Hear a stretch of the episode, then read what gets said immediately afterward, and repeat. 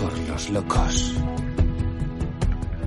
los marginados, los rebeldes, los problemáticos, los inadaptados, los que ven las cosas de una manera distinta, a los que no les gustan las reglas. Y a los que no respetan el status quo. Puedes citarlos, discrepar de ellos, ensalzarlos o vilipendiarlos, pero lo que no puedes hacer es ignorarlos, porque ellos cambian las cosas, empujan hacia adelante a la raza humana. Y aunque algunos puedan considerarlos locos, nosotros vemos en ellos a genios. Porque las personas que están lo bastante locas como para creer que pueden cambiar el mundo son las que lo logran.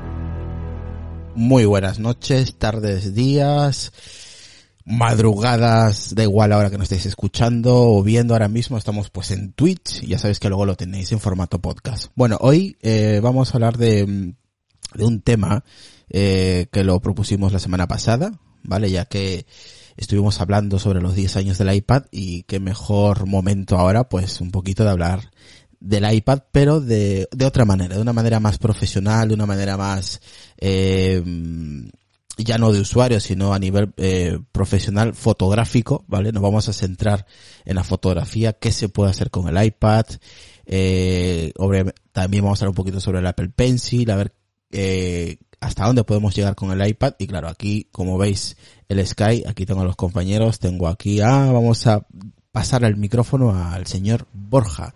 ¿Qué tal, Borja? Muy buenas noches. Pues propicias noches. Yo estoy esta noche aquí en calidad de, usuario del iPad de hace muchos años, Eh. así que le dejo la parte profesional a Carlos. Yo soy fotógrafo cacharrero y malo además, pero bueno, ya que me he peleado bastante con el iPad para, para el uso fotográfico, aunque sea más amateur, pero bueno, espero aportar alguna, algún punto de vista diferente. Perfecto. Y también aquí tenemos al señor Carlos Castillo, fotógrafo profesional y que nos va a hablar pues de lo que se puede llegar a hacer con el iPad. ¿Qué tal, Carlos? Muy buenas. Buenas noches a todos los oyentes y, a los mm, visualizadores de Twitch, que estamos por Twitch, ¿no? Sí, nos están viendo ahora mismo, así que nada, la gente que se vaya, vamos, que nos vaya siguiendo en, en Twitch, que es Apelianos Podcast, nos podéis encontrar en Twitch de, al menos todos los jueves, estamos haciendo episodios todos los jueves, igual algún jueves podemos fallar por lo que sea, pero bueno, estamos relativamente haciendo los episodios especiales todos los jueves en Twitch. Luego ya, una vez que acabemos, pues ya, eh, se sube al, al, lo que es al formato podcast.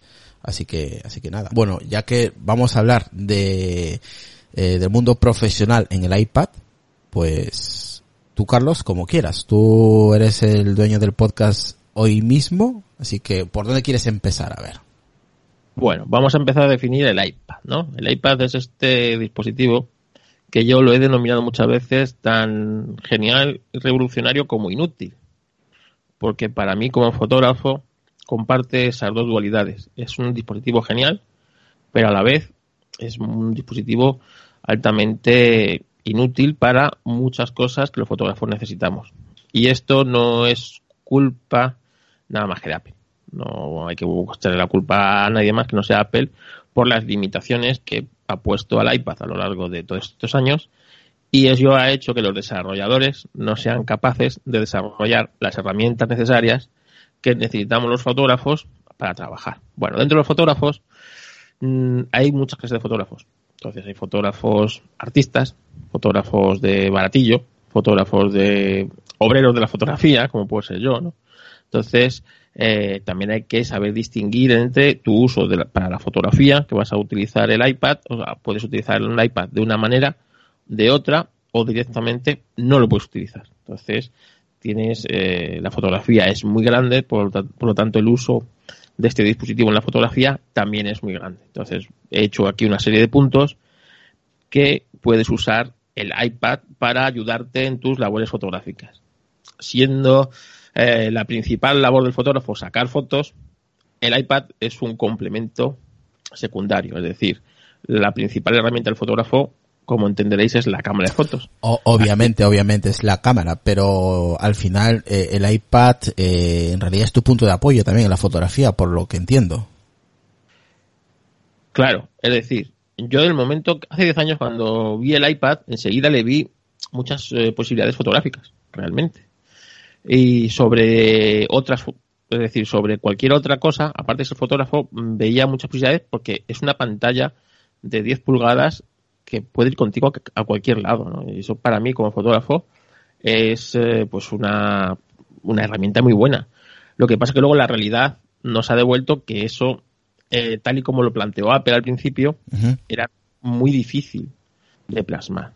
o sea, porque para mí, eh, imagínate, poder sacar una imagen directamente de la cámara y procesarla en un iPad y enviarla a cualquier parte del mundo sin pasar por un ordenador, sin necesitar más herramientas, era maravilloso. Pero eso no se podía hacer ya que pasar sencillamente las fotos de la cámara al iPad era un dolor de cabeza. Era horrible. ¿Y ahora? Sigue siendo horrible. o sea, sigue siendo eh, tedioso, muy tedioso, porque la manera en que el iPad y el sistema operativo, en este caso, maneja eh, la información, el volumen de archivos, el volumen de gigas que tienes que trabajar con ellos, hace muy difícil esto. Entonces, al hacer esto muy difícil, las herramientas vienen lastradas por esto, ¿vale? O sea, esto es una cosa que quiero que quede claro. No es problema ni de los desarrolladores, ni es problema de, es problema de que Apple no, o sea, no ha sido capaz de proporcionar por las razones que sea, y aquí si estoy a Julio nos diría que es culpa de la librería de no sé qué, del proyecto de no sé cuál y de no sé cómo, a mí como usuario me da lo mismo. Yo lo único que sé es que si yo tengo 128 gigas de fotografías que he sacado en una sesión por un evento y tengo que procesarlo, el iPad no me sirve. Me sirve para otras cosas.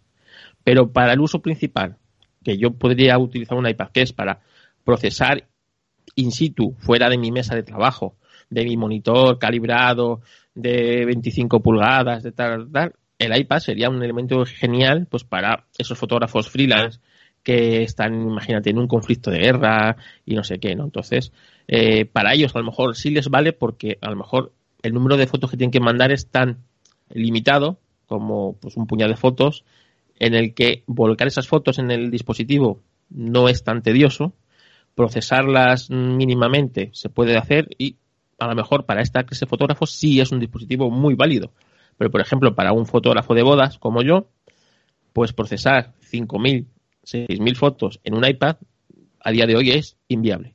No es posible. Entonces, entonces, ¿por qué estamos aquí?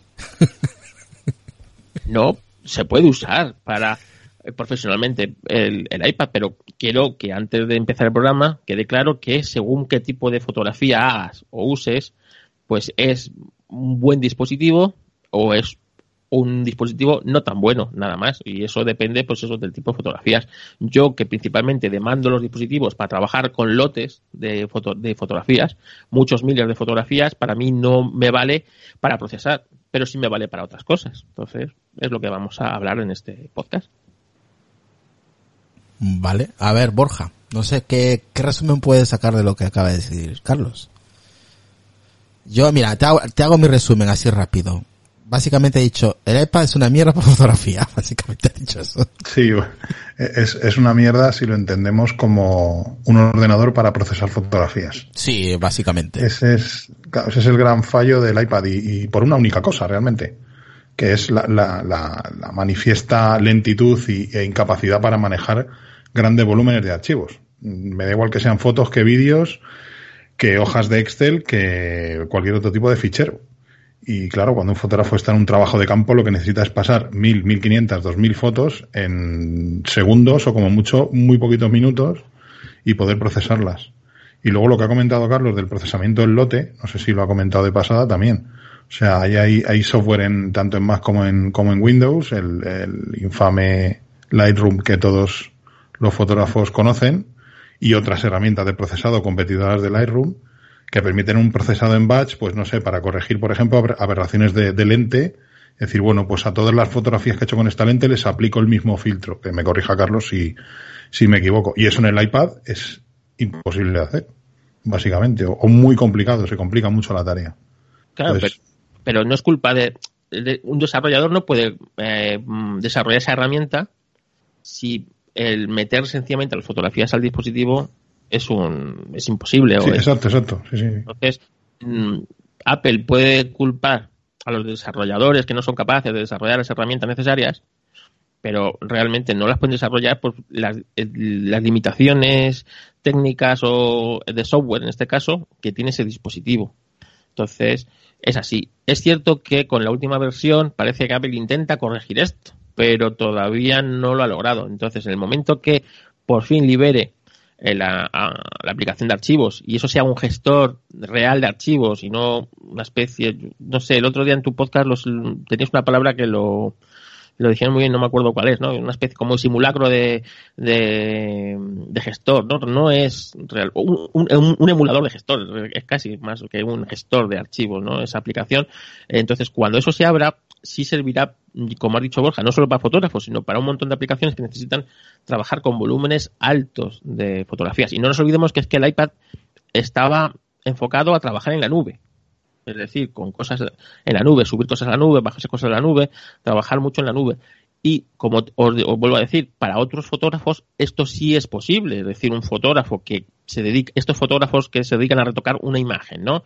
Y hacer, o ilustradores que no, no son fotógrafos, eh, los ilustradores, por ejemplo, para los ilustradores es, es genial, ¿no? Porque si en una sola imagen que eh, ocupa mucho volumen, pero es una sola imagen, pueden trabajar con muchas, haciendo muchas cosas con, con este dispositivo, dibujando sobre él, trabajando sobre la propia imagen, y es genial, pero claro, en el momento que esto lo multiplicamos por mm, cientos de imágenes, ya no nos es válido. Entonces, eso quiero que quede claro al principio del podcast. Mira, aquí, aquí nos comenta Mariano, eh, que nos ve desde Chile. Saludos para Mariano. Dice, nos comete en Twitch. Dice, ojo que Steve Jobs no lo planteó para el usuario profesional de fotografía para pasar fotos, sino que solo para internet, ver fotos, vídeo y leer. Ahora se le está dando un uso más profesional con la entrada del USB tipo C. Yo ocupo el Lightroom y es súper sencillo en el iPad Pro. Aplicar, eh, aplicar para muchas fotos, correcciones de lentes según tu cámara, entre otras configuraciones. Dos clips y está listo. Sí, pero ¿cómo, ¿cuánto ha sufrido para meter esas fotos en el dispositivo? Efectivamente, ¿cuánto tiempo ha sufrido? Si el problema, de hecho, yo cuando, cuando apareció eh, iOS 12 y, luego iOS 13, sobre todo la versión 13, que ya prometía una mejora eh, sustancial en la velocidad y en el manejo de archivos, eh, hablé con algunos usuarios que tenían el iPad Pro con USB-C. Yo tengo un modelo de 10,5 pulgadas que tiene Lightning y me comentaron que la diferencia de la velocidad de transferencia no era mucha. Entre utilizar un adaptador USB 3.0 en Lightning y en utilizar un adaptador USB 3.0 en tipo C. Entonces está claro que las limitaciones no son de hardware. Puede ser que en el puerto Lightning existan, pero si en el, en el USB-C no existen, Apple o lo está limitando de forma, eh, em, digamos, deliberada para no desequilibrar la gama y decir que la, la transferencia de datos por USB-C es muchísimo más rápida que la de los modelos con puerto Lightning y así justificar que todavía queden modelos con puerto Lightning en iPad lanzados el año pasado y, separar la gama. Pero entonces no tendría sentido. Si vendes un iPad Pro, pues véndemelo con un puerto USB 3.0 mucho más rápido y será mucho más pro. O sea, no tiene mucho sentido y yo creo que aquí las limitaciones son también de comportamiento de las propias aplicaciones. Eh, desde luego el compañero Julio nos podía dar unas, unas explicaciones mucho más clara sobre esto, pero al fin y al cabo, que tú cuando estás trabajando con, el, con la aplicación Files de iPad o con cualquiera de las aplicaciones que acceden a Files, lo que realmente estás haciendo es trabajar sobre un espacio que no es real, no es un sistema de archivos, no estás trabajando sobre un sistema de archivos, como por ejemplo ocurre pues en un teléfono, una tablet Android o en un ordenador con Windows o con Mac OS, donde tú sí tienes un sistema de archivos real que soporta todo eso. Aquí en, en el caso de iOS, cada aplicación tiene su propio espacio de almacenamiento Con lo cual, claro, esa transferencia de archivos entre aplicaciones pues es terriblemente lenta. Entonces, hay una limitación software y que yo creo que Apple no elimina porque no quiere directamente. O sea, eso es, un, es una de estas autolimitaciones impuestas que, bueno, pues con el, al cabo de los años Apple termina eliminando. Pero si me estás vendiendo un iPad Pro como un sustituto de un ordenador, realmente que lo sea. Yo es, la opinión que tengo. Bueno, Carlos, eh, ¿con qué punto empezamos? Bueno, yo he creado una serie de puntos en los que yo he utilizado el iPad de manera profesional o me ha servido para, para trabajar a mí, ¿vale? En vale. de manera profesional. No quiere decir que sean las únicas cosas que pueden hacer con el iPad, pero yo eh, hablo desde mi experiencia. Entonces, eh, las he dividido en varios puntos, he unificado puntos y me han salido una serie de eh, utilidades. Y mira, voy a empezar por una que no la tenía puesta la primera, pero yo creo que es la primera cosa profesional que hice con el iPad. Es como portafolio.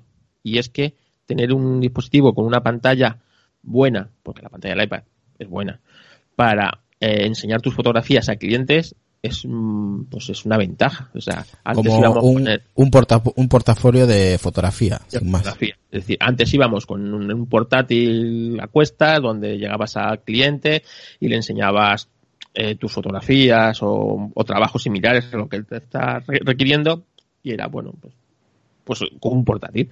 En cambio con el iPad, pues es, genial, ¿no? Puedes eh, enseñarle una cantidad de fotografías geniales, puedes ampliar la fotografía, meterte en la fotografía, enseñarle detalles en concreto de la fotografía, ¿no? Hacer zoom con dos dedos y meterte en la fotografía para que vea la calidad que tiene la fotografía, hasta dónde puedes ampliar la fotografía, cómo, o sea, eso es para mí el primer uso que le, le di al iPad como dispositivo profesional y realmente yo creo que es en el fondo el eh, si lo podemos a por tiempo yo creo que es lo que más he usado profesionalmente el iPad. Es como portafolio porque te digo que es lo llevas no te ocupa nada eh, se lo dejas le pones un slide de fotografía le, enseñas de todo o sea es yo creo que es eh, el primero y el y lo que mejor hace como para un fotógrafo profesional ¿no te parece Borja? Sí, es que al fin y al cabo lo que tú dices es que es una pantalla de 10, 11, 12 pulgadas súper transportable. O sea, es que es, es eh, y además una pantalla inteligente, no es, no es una pantalla tonta. Entonces creo que el uso como portfolio es, es muy bueno. O sea, y es una pantalla que tiene casi la calidad de una imagen impresa. Sí. Por tanto, eh, no es lo mismo que un portátil, que, bueno, aunque no tienen buenas pantallas, no es lo mismo y, y es mucho más, más como ver una fotografía de verdad, ¿sabes? Lo puedes tener en la mano, como si fuera una foto en papel. Exactamente. Entonces, para mí ese es el uso más genial en esto de la fotografía y el primero que yo le hice con el iPad 1 y, bueno, que a día de hoy le sigo haciendo. Es decir, yo cuando quedo con un cliente para enseñarle, yo voy con, mi, con el iPad y le enseño el iPad. Y el cliente es un iPad, por lo tanto lo conoce perfectamente. Eh, si le gusta esa imagen, eh, no tengo yo que ampliársela directamente. Él lo para, amplía eh, la imagen, ve la El gesto de pinza este de ampliar, eso también es, es muy importante. Entonces, para mí es la mejor aplicación que tiene el iPad para la fotografía, que es como portafolio. Bueno, yo creo que yo creo que es un eh, creo que es, es, básico, ¿no? Eh, un profesional eh, ya no solo para la edición de fotos, sino que también sirve, mm, como has comentado tú, como un porta, como un portafolio de, de fotos. O sea, ya no es necesario que te lleves un, un portátil, básicamente. O sea, con un, con un iPad de 10 pulgadas, eh, la haces tranquilamente sin ningún problema. Al cliente le enseñas y va ahí, lo, le haces zoom, eh, y, y, va, y, y, va eligiendo las fotos que, ¿no? Que le parece bien. O sea, que me parece una, me parece una buena opción más en el ámbito fotográfico. Es que esto es, hace 10 años no existía. Claro. Hace 10 años ibas con el portátil, en el mejor de los casos, o con, el, con un álbum de fotos ¿sabes? También, claro, claro. Es más, hay aplicaciones que hacen como álbumes de fotos. Exactamente. Entonces, realmente esto es una cosa que en el fondo es muy poco tiempo el que lleva con nosotros y sea, ya es una cosa normal, ¿no? ir con tu iPad y, ver fotografías y tal. Entonces, eso para mí es la aplicación, o sea, el, uso primero que se le dio, le dimos todos los fotógrafos al iPad. Es ese, como... Sí, sí, sí.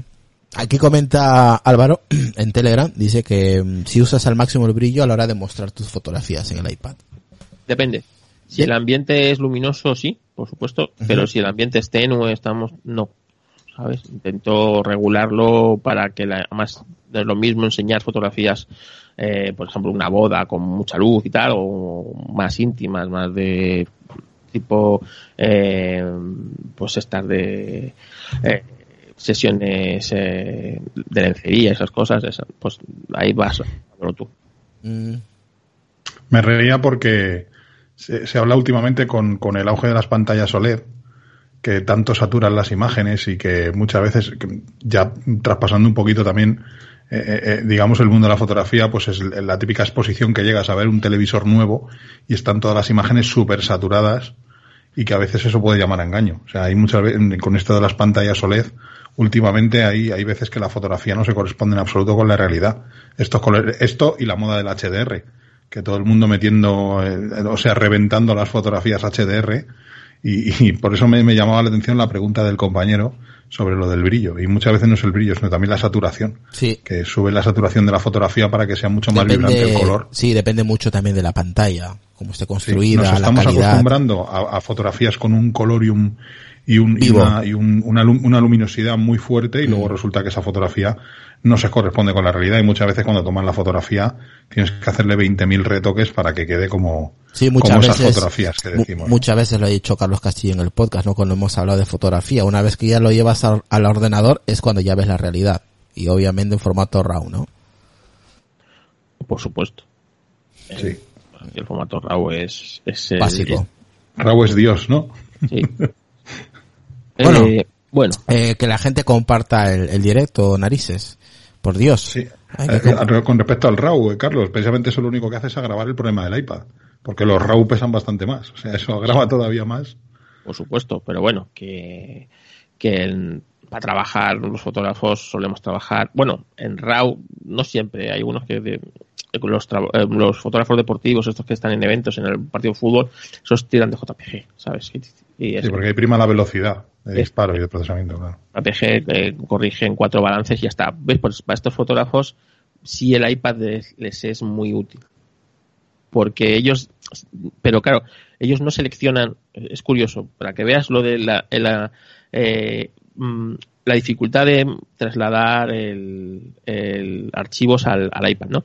Antes, te hablo de hace 5, 6, antes, antes de que el iPad fuera como es ahora, eh, se trabajaba con un Mac Mini normalmente de, o sea, un, un MacBook Air de 11 pulgadas, que era el más parecido al, iPad en tamaño, y realmente eh, de ahí se pasaban las fotos al, al, al, MacBook. En el MacBook se tocaban mínimamente los colores y con un pincho en 3G porque todavía no era 4G, se mandaban a los medios, ¿no? Pero siempre pasaban antes por el por el por el MacBook. Ahora la foto directamente se ve en cámara por Wi-Fi. La cámara está conectada al iPad por Wi-Fi. Se pasa la foto. La foto se selecciona en la cámara, no en el iPad.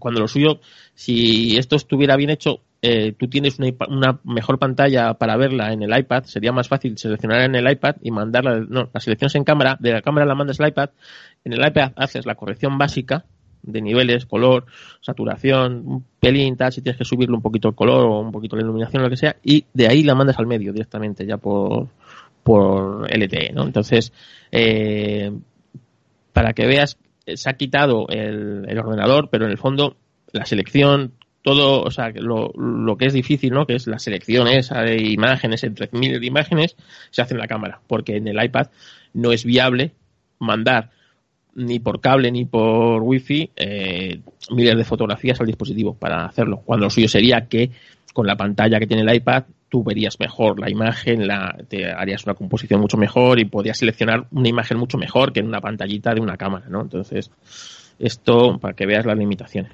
Pero bueno, eh, es un avance. Yo creo que con el tiempo se logrará superar esta barrera. Bueno, continuamos. Otra, eh, otro uso, o el siguiente uso que se le puede dar al iPad en fotografía es como pantalla secundaria. Y aquí lo voy a dividir en dos. Primero, como pantalla secundaria de tu monitor. Y es que en la pantalla del iPad es mucho mejor que la mayoría de los monitores de ordenador que tenemos. Por lo tanto, es una pantalla que en la que tú vas a ver mucho mejor eh, la fotografía, cómo está hecha. Si realmente. Mm, más a detalle. Más a detalle, incluso aunque tu pantalla esté calibrada, la calibración que tiene el iPad es muy buena.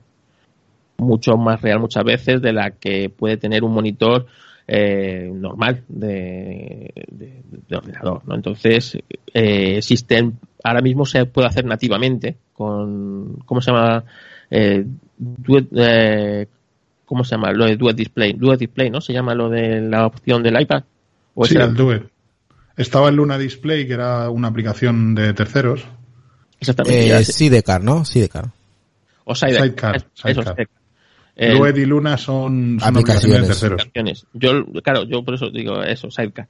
Con, con Duet Display, se tú con cable conectas al ordenador por cable y tienes una segunda pantalla de, de que muchas veces para trabajar fotografía es muy útil porque tú mm. directamente le pasas al iPad las herramientas y te quedas trabajando solamente en la pantalla del, ordenador. Esto en los ordenadores de sobremesa que normalmente los fotógrafos trabajamos con dos y tres pantallas, no es muy útil. Pero cuando estás fuera y tienes un ordenador portátil, una pantalla de 13 pulgadas, poder conectarle. Es un punto de apoyo. Es un punto de apoyo muy bueno. sobre todo cuando estás trabajando. Es un eh, plus que tienes al final. Sí, sí, sí, sí. Y, en esto está muy bien el, el iPad también. Es decir, porque cuando estás acostumbrado, a mí me pasa, no sé si os pasa a vosotros, a mí me gusta trabajar en mi, en mi ordenador de sobremesa, con mi pantalla de escritorio, donde veo las imágenes bien. Cuando tengo que trabajar fuera de casa, en el portátil, en una pantalla de 13, yo edito muy mal las fotografías.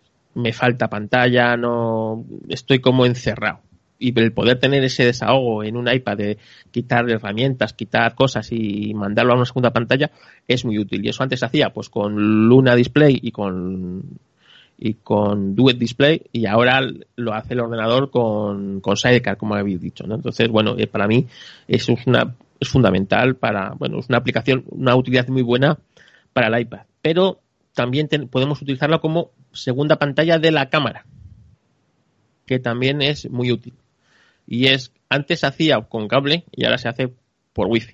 Es decir, antes tú conectabas la cámara con, eh, por un cable al, al iPad y mediante una aplicación, normalmente suele ser una aplicación de la propia cámara de marca de tu cámara, en mi caso Nikon, pero si tienes Canon, pues Canon o incluso eh, para Android sí sé que había marcas, eh, había como aplicaciones de terceros. En, yo nunca llegué a utilizar una aplicación de terceros en, iPad. No sé si Borja, a lo mejor sí. Pero con la aplicación de Nikon tú podías eh, tener una pantalla de 10 pulgadas para, mm, pues para enfocar. Muchas veces para fotografía de estudio, fotografía de bodegones, según qué tipo de fotografías, es mucho más útil encuadrar en una pantalla grande, lo vas a ver mucho mejor, vas a trabajar mucho mejor la imagen, son bueno, y luego pues puedes disparar también remotamente desde esa aplicación. Por lo tanto, es una utilidad para, como, digo, fotografía de estudio, fotografía de publicidad. es muy útil eh, tener una pantalla como la del iPad para encuadrar, para apoyarte en, directamente en cámara y in situ. La verdad que sí, es, es, un punto muy interesante. Al final utilizas también tu iPad como, como, como una extensión, ¿no? De tu, de tu propia cámara y te ayuda también eh, a, poder pues hacer retoques también en el momento de la, de la fotografía. O sea que está, muy bien. Sí, eso, lo que pasa es que eso es algo que tiene dos caras porque eh, muchas veces tienes que sufrir algunas aplicaciones de algunos fabricantes que son realmente terribles. O sea, yo he visto, por ejemplo, la última que pude probar fue la aplicación de Panasonic en concreto, y, y, la aplicación de Panasonic es terrorífica, o sea, es, es algo tremendamente malo. Es una aplicación, además da igual que, que sea en plataforma, la, puede probar en plataforma Android y en, y en iOS, también en iPad y en iPhone, y es que parece estar diseñada hace 10 años. O sea, la diseñaron hace 10 años, dejaron la interfaz así y no se han preocupado en actualizar a lo más mínimo. Se han ido haciéndola compatible con las versiones del sistema operativo, lo mínimo y justo para que la aplicación arranque y funcione. Entonces es una pena que, por ejemplo, en el mundo del iPad, pues utilizar aplicaciones de terceros sea complicado por la propia construcción del sistema operativo que impide pues pues ejecutar aplicaciones que vayan más allá de lo que el sistema les permita, ¿no? Pero es un uso muy bueno y también para, para disparar a veces incluso fotografías en ángulos un poco extraños, en los que tienes que colocar la cámara y te resulta incómodo estar mirando la pantalla de la cámara, por muy que, por mucho que sea abatible o por el tamaño, lo que sea, pues la verdad que es súper cómodo.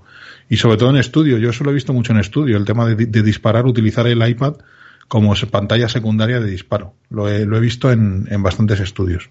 Bueno, si os fijáis ahora en el fútbol, veréis que hay una serie de cámaras montadas en trípode detrás de la portería. Y están solas las cámaras, sin, si os fijáis en los partidos sí, de fútbol. Sí, sí, sí, he visto, sí he visto. Esas cámaras están controladas con un iPad a distancia. Es decir, el fotógrafo pues estará en, en otro lado haciendo, siguiendo haciendo fotos con, con el teleobjetivo, Sí. pero esa cámara la tiene controlada por un iPad. Eh, entonces, en el momento que ve que hay posibilidad de que se acerca la jugada o peligro o un corner o eso, el estar disparando imágenes desde un iPad a esa cámara porque él no puede estar ahí. En ese en- ahí, pues a esa cámara siempre va controlada remotamente por un iPad. Y si pudiera estar, yo creo que ha dicho que ya se ha llevado demasiados balo- balonazos en la cara y mejor me mantengo a distancia, ¿no? También, también. No, pero eh, es curioso, o sea, si os fijáis en los partidos de fútbol, yo creo que en casi todos eh, las, los, los, los partidos verás unas cámaras ahí metidas justamente detrás de la red de la portería y están a, ras de a ras de césped. Es la típica imagen que luego aparece en el as, el portero tirándose en palomita, cogiendo, pues esa la ha hecho esa cámara y se ha hecho desde un en remoto desde un iPad. Bueno, mira, al fin y al cabo eh, estaba pensando en el tema de los drones. La- muchos drones profesionales son cámaras voladoras, realmente. No, pues mira, mira, es, es una función que como yo no, no Y he- se manejan con un iPad. O sea, un por manejar con un móvil, pero evidentemente el, el área de visualización que te da un iPad Vamos, que El mira, tamaño. así, llevamos nada, eh, 31 minutos de, de episodio y me da la sensación de que al iPad se le puede sacar mm, un millón de, eh, de, o sea, se le puede dar un millón de, de ejemplos, de, de usos, mejor dicho, ¿no? O sea, por lo que estoy escuchando, ¿Para al menos sacarlos, sí, en la foto, en, en- en el ámbito fotográfico. O sea, Sí, pero, pero justamente lo que, eso es lo que comentaba antes. Para el uso que cualquier fotógrafo le querría dar principal, que es para procesar esa ima- esas imágenes o ese lote de imágenes, es lo que peor desarrolla. Es, es un contrasentido. Mm. Es una herramienta muy útil, muy versátil, que te vale para un montón de cosas y ahora veremos muchas más cosas que podemos hacer con un iPad o que yo he hecho con un iPad. Pero en el fondo, la que tú dices, joder, si, si pudiera quitarme el, el, el MacBook Pro para irme a no sé dónde y tener solamente el iPad sería genial. Y luego te das cuenta que a lo mejor si tienes que tratar cientos de fotos no es una buena idea. Eh, si, si vas a tratar una sola foto sí, pero eh, no suele ser el caso, ¿no? Entonces, por eso te digo que es, es una herramienta genial, además que se, es que y ahora mismo y todas las que yo he hablado son herramientas que yo he usado, pero seguramente habrá otros fotógrafos que hayan usado otro tipo de herramientas o lo hayan usado de otra manera distinta, porque vuelvo a repetir, profesional es el que maneja el dispositivo, no es el dispositivo. El dispositivo los- lo depende del uso, sí, depende del uso que le des, está claro, ¿no? Exactamente, entonces eh, ya te digo que es así. Entonces, como cámara secundaria de, o sea, como pantalla secundaria de la cámara es muy útil. Antes era siempre con cable. Últimamente la, la aplicación la que yo uso que es la de, la de Nikon va por wifi. Directamente se conecta por wifi a, el dispositivo, se comunica la cámara y el, el iPad Mm. y, y es todo por, por wifi. Entonces, eh, lo malo es la fotografía RAW, por ejemplo. Y Yo, yo lo he hecho, ¿no? Entonces, tú disparas, dejas el iPad, la cámara en un sitio, digamos, remoto, como detrás de la portería esta, ¿no? Cuando tú disparas, la imagen tú le dices que te la devuelva al dispositivo, al iPad. Que no, aparte de que se quede en la cámara, que siempre lo va a grabar en una tarjeta de memoria, que te devuelva la imagen, pero no te la devuelve en RAW. Te la devuelve en JPG. Porque, claro, pasar una imagen en RAW de bastantes eh, megas le cuesta mucho. Y no, entonces es en JPG el cómo te la suele devolver. Así que, bueno, yo creo que con el tiempo esto se, se irá puliendo. Con las conexiones más rápidas, pues también se podrá hacer ciertas cosas. Y bueno, pues oye, es una limitación, pero oye, que está muy bien, ¿eh? Que, que Aquí, optar. aquí nos comenta por aquí saludar a Favorito83, a nuestro compañero Mando la Cabina, gran podcast de cine, os lo recomiendo desde aquí. Eh, dice, muy buenas chicos, muy interesante el episodio. Dice, el iPad para mí el mejor dispositivo móvil del mercado. Para mí, multiusos total, la mejor tablet de la historia. Eh, nos dice por aquí Álvaro y aprovecho para preguntarle, siempre subo el brillo al máximo al sacar una foto. ¿Estoy haciendo lo correcto para saber si el registro de los colores que estoy viendo en pantalla son los que van a quedar en la foto? No sé si me explico. Y Arnau dice, hola, hola familia, mañana a primera hora os escucho. A ver si realmente se puede usar el iPad para retoque fotográfico porque yo personalmente siempre termino con la combinación eh, Lightroom y Photoshop. De momento no, no termina convenciéndome el iPad para retoque fotográfico. Bueno, respondiendo a la primera. sobre que ha dicho lo del brillo. Sí, Álvaro, sí. Álvaro, mm, no, no es buena idea. Es decir, lo suyo es que tengas la cámara, o sea, el, tu monitor calibrado, eh, con el, con el uso que le vais a dar. Normalmente los fotógrafos solemos imprimir las imágenes o son imágenes, por ejemplo, vayan a ser que vayan a ser utilizadas en un álbum, no sé qué. Entonces, tu monitor está calibrado con la impresora de ese, de ese del que te revela la imagen, ¿no? Del estudio que, que te hace el álbum. Pero si va a ser una imagen para, pues, para ver el monitor, tú tienes que eh, ver si realmente es decir, eh, ¿cómo te lo explicaría? Eh, primero tienes que saber ver el histograma de la cámara. Ese es el que te va a decir si la imagen está bien o está mal. Independientemente de cómo tengas tú la pantalla de la cámara. Hay quien, hay fotógrafos que tenemos la pantalla de la cámara menos iluminada, eh, más brillo con menos brillo. Incluso hay fotógrafos que solo, o sea, que ponen la cámara, en la pantalla de la cámara en blanco y negro, para solamente ver luces y sombras, no ver mm, nada más y no se preocupan del color, solamente quieren ver luz y sombra. Entonces, eh, el que te dice si la foto está bien iluminada o no es el histograma. Tú tienes que saber interpretar el histograma de la fotografía y en el histograma te va a decir si estás pasado de luces o estás pasado de sombras o está equilibrada. Independientemente de cómo tengas la pantalla. Por eso te digo que poner la pantalla a tope no te va a ayudar porque a lo mejor la imagen no está bien expuesta y tú la estás viendo en la pantalla muy bien expuesta. Claro, Álvaro comenta que, que él sube el brillo del iPhone a la hora de tomar una foto. Si está bien lo que hace o no, por lo que te estoy escuchando, no. No. No.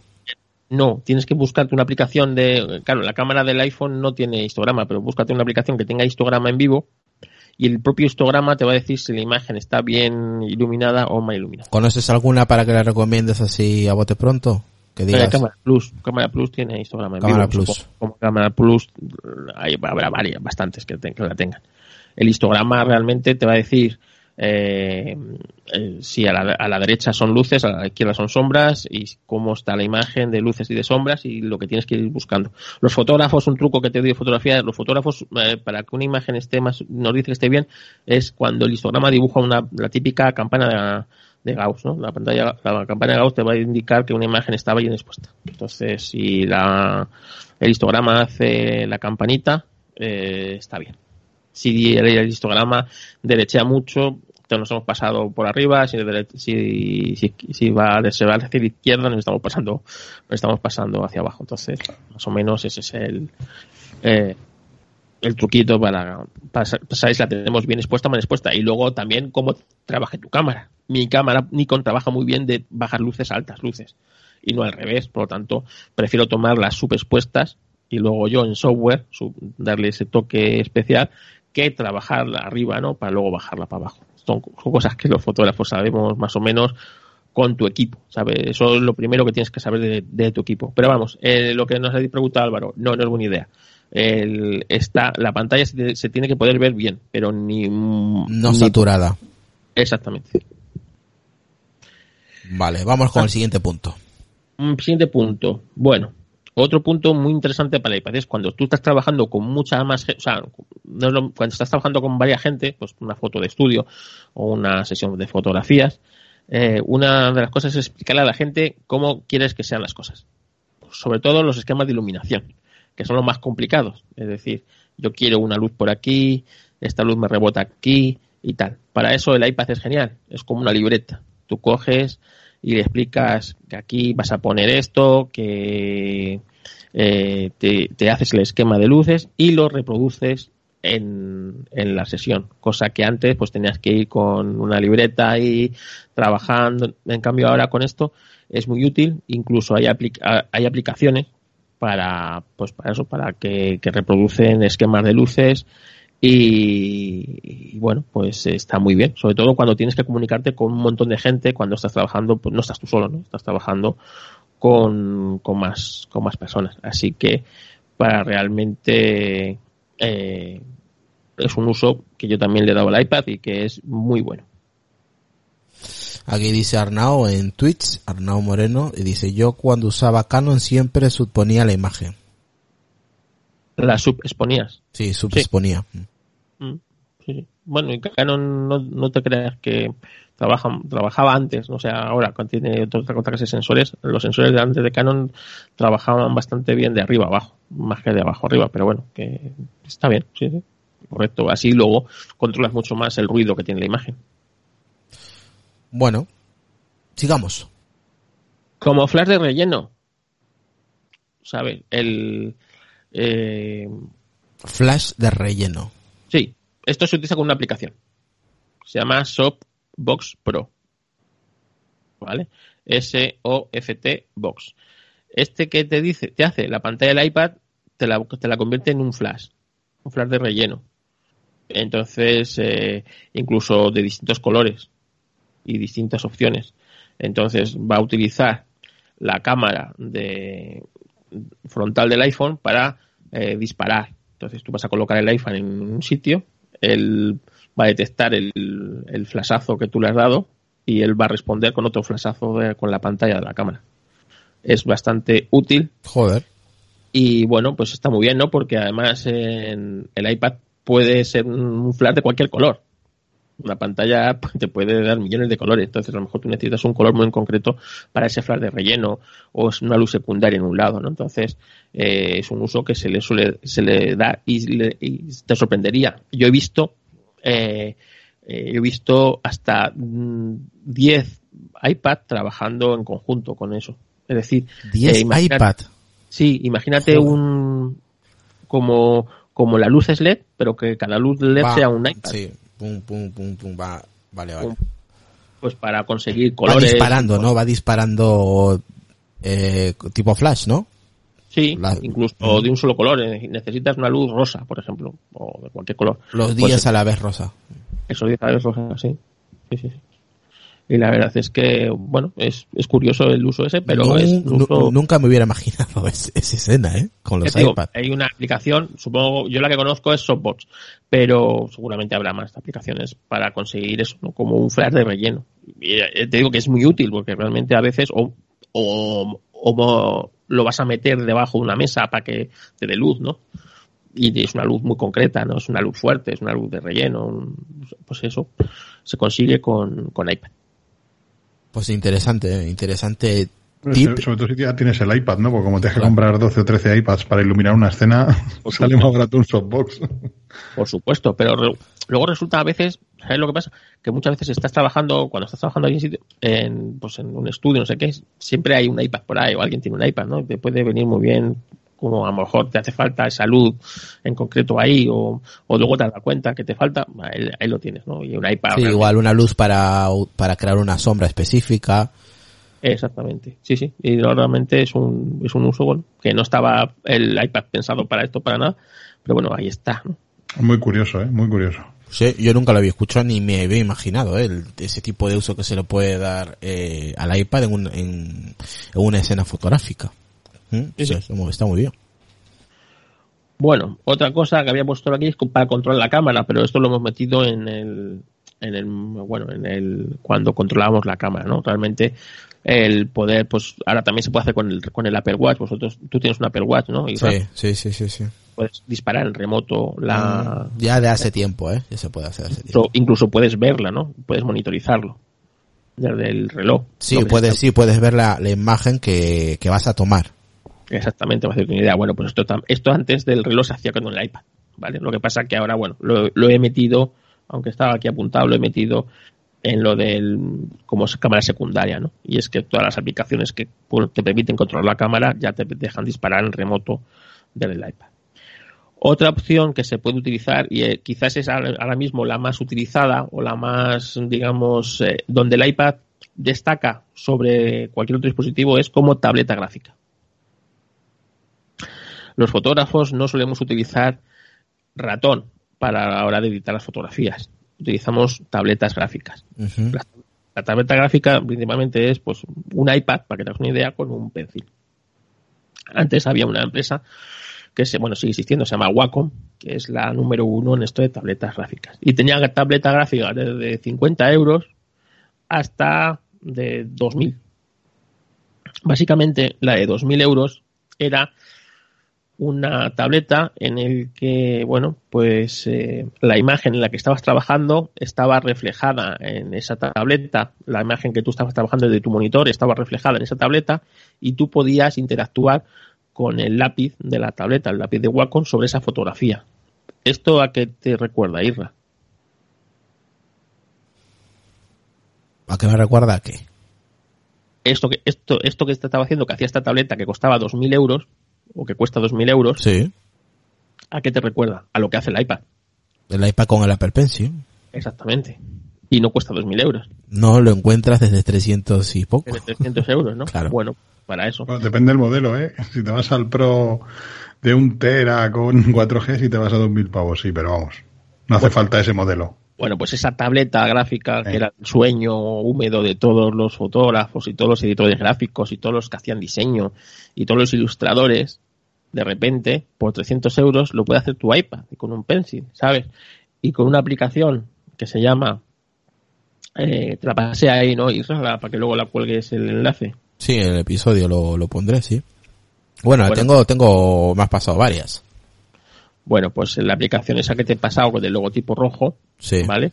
Esa, esa aplicación es la de la que te permite... Astropad, no estándar. Astropad, vale. Es la que te permite eh, hacer eso con tu iPad. Es decir, esa, esa aplicación se conecta al ordenador mm, por wifi o por cable, dependiendo lo que tú necesitas de latencia, y eh, realmente te puedes trabajar eh, desde tu tableta, pues eh, la imagen que estás trabajando en tu ordenador. puedes estar trabajando el Photoshop directamente en el, iPad. Realmente estás estás haciendo un espejo ¿no? del Photoshop en el iPad. Realmente no está trabajando el iPad. El iPad está, está siendo utilizado como bueno, pues como una tableta. No es el iPad el que trabaja, es tu ordenador y esta aplicación lo que está haciendo es como es como como una o está haciendo de pantalla con tu iPad no no es como el Duet Display porque te permite pues eso eh, quitar cosas poner cosas eh, trabajar más concretamente. Pero vamos es el uso más digamos profesional que puede dar un fotógrafo a un iPad. Por aquí pregunta Álvaro si la sensibilidad te resulta igual en el iPad que, que en una Wacom. No. Es distinto. Vamos a ver. Una de las cosas que, le falta a ese Apple Pencil es la sensibilidad que puedes llegar a tener con una Wacom. Pero lo compensas con otras muchas cosas. ¿Vale? Realmente el Apple Pencil trabaja muy bien. Trabaja muy bien. Y... ¿Tú tienes el de la primera o segunda generación del Apple Pencil? Eh, la primera, ¿no? Yo tengo la primera, sí. Mm, yo creo que en la segunda mejoraron más la presión. Lo que pasa que, aparte, ya no es el tema de presión, es el tema que los punteros de Wacom son, las puntas son ligeramente elásticas. Sí. Entonces tiene como una especie de amortiguación en la punta y tú tienes ese tacto, cosa que en el Apple Pencil es completamente rígido. Yo creo que en el iPad, en el Apple Pencil de segunda generación sigue siendo igual, independientemente de la sensibilidad y, la velocidad en, el seguimiento del trazo que tú hagas en pantalla. Y la precisión. Claro, los punteros de Wacom lo que tienen es que está ligeramente amortiguada la punta. Entonces, se pueden ver, por ejemplo, las tablets de Samsung lo incorporan, incorporan tecnología de Wacom y las de Microsoft creo que también. Entonces, tú, em, cuando estás escribiendo en la pantalla, tienes ese, ese feeling, ¿no? Como puedes sentir, por ejemplo, con un rotulador o con un bolígrafo que tienes cierta elasticidad en esa punta, cosa que la punta del Apple Pencil es completamente rígida. Creo que incluso venden puntas para el Apple Pencil que son elásticas, para intentar imitar ese, ese, pues esa percepción, ¿no? Pero esa sensibilidad. Sí, aparte las puntas de Wacom son más finas. Si tú te fijas en la punta del Apple Pencil, son considerablemente más finas. Es, es una punta como con una forma muy roma, ¿no? Con una forma muy curva y es, es gordita. Sin embargo, las puntas de Wacom son tremendamente finas. O sea, son muy, muy finitas. Podéis verlo, por ejemplo, ya os digo, en cualquier modelo de Samsung, ya no hace falta que vayáis a una tableta de 2.000 o 3.000 euros, incluso cualquier tableta Wacom de, de, de estas de, de 50 euros, o incluso en las oficinas de correos, tienen tabletas de Wacom en blanco y negro para firmar los envíos y esas mismas puntas son las mismas o parecidas que utilizan en las tabletas para dibujar y tienen esa ligera elasticidad. Mira, esto es una, un Pencil Wacom y esta es la punta que tiene. Eh, fijaos la diferencia con la punta de un Apple Pencil. Sí, sí, muy finita. Es considerable. ¿eh? La punta es, es flexible, como tú dices. O sea, tiene, es que muy, tiene cierto grado de, de flexibilidad. Mm. Sí, ya la veo ya. Y bueno, realmente no lo consigue. También yo he preguntado a ilustradores, porque una de las aplicaciones que más me gusta a mí es eh, Procreate, que es para, ilustrar, para dibujar. Es una aplicación que a mí me encanta y va muy bien con el pencil. Pero claro, el tacto ese de que el cristal a mí no me termina de gustar. Y pregunté a varios ilustradores y me han dicho que venden eh, mm, eh, cristales de pantalla para el iPad que simulan o sea, más rugosos que para simular el tacto del papel y que les da mucha más precisión. Que los que realmente trabajan con, con este dispositivo en plan de ilustrar de verdad, en plan serio, no como yo, de dibujar cuatro chorradas, sino de dibujar dibujos profesionales tal, que mm, tienen unas, unos, unos cristales templados especiales que simulan el tacto o son como rugosos y simulan ese tacto del papel o de, o, de la propia tableta, como hemos dicho, Wacom, ¿no? Entonces, con eso lo contrarresta. ¿Con esta aplicación? No, con una, con eso, con un cristal templado especialmente que va, que es rugoso, que no es tan... No, pero estabas comentando de la, la Procreate esta, ¿no? La, ah, sí, la aplicación, la Astropad, realmente es un uso muy bueno. No, no, no, no, no, has dicho la Procreate, esta la aplicación esta. Ah, sí, la Procreate, esta es para ilustrar. Ilustradores, sí. También vale para retocar fotografía, ¿eh? Ah, también vale, vale. No, no, yo no sabía, ¿eh? no, es que yo no utilizo esta aplicación. Puedes retocar eh, una fotografía, no es para, no es el uso que se le ha dado, pero bueno, realmente Photoshop tampoco era una aplicación para ilustrar y lo utilizaban los ilustradores, ¿no? es así. Pero que realmente el Procreate es una aplicación para dibujar, cuesta creo que son 10 o 12 euros y realmente es muy potente. Te permite dibujar, ilustrar y crear eh, de manera muy fácil, muy similar a Photoshop, con muchas funciones que tiene Photoshop, de en capas, eh, cómo fusionar las capas, incluso hasta el, licuado, ¿no? Que, es una cosa que, que bueno, son bastante apreciado y lo, lo utiliza muy bien. Entonces es una aplicación que yo, por ejemplo, para dibujar o para, sabes que los fotógrafos muchas veces dibujamos sobre la fotografía, cosas y tal, se utiliza bastante y realmente los ilustradores utilizan esa, es la aplicación que utilizan para ilustrar realmente en, el iPad. Por aquí pregunta, mando a la cabina podcast, ¿habéis probado el crayon de Logitech? Me refiero para edición de fotos. Lo comento por la diferencia de precio con el Apple Pencil. Yo no, lo pregunto por desconocimiento. Yo no lo he probado. Los que lo han probado me han dicho que no va mal. Yo sí, y no va mal para el precio que tiene, pero creo que no tiene, por ejemplo, el control de inclinación. Tú cuando inclinas el Apple Pencil, estás dibujando, amplías la, el grosor del trazo. Y eso con el crayón de Logitech no ocurre. O sea, el crayón es para escribir tal cual y ya está, no tiene ese control sobre la inclinación y creo que tampoco sobre la, presión que sí tiene el Apple Pencil, que lo, tuve ocasión de probar unos, unos minutos y, y, sí que se notaba, ¿vale? Lo que también es verdad es que el crayón para gente con manos grandes quizás sea, más cómodo porque es considerablemente más grueso. Entonces yo creo que quizá con un largo tiempo utilizándolo sea más cómodo quizá el crayón que el, que el pencil, pero sí que le, creo que no tiene la misma sensibilidad y la misma y el mismo control de inclinación y además el Logitech lo, así lo dice, o sea, no es, no es exactamente un producto equivalente. Yo tengo Pero bueno, a lo mejor para iniciarte sí.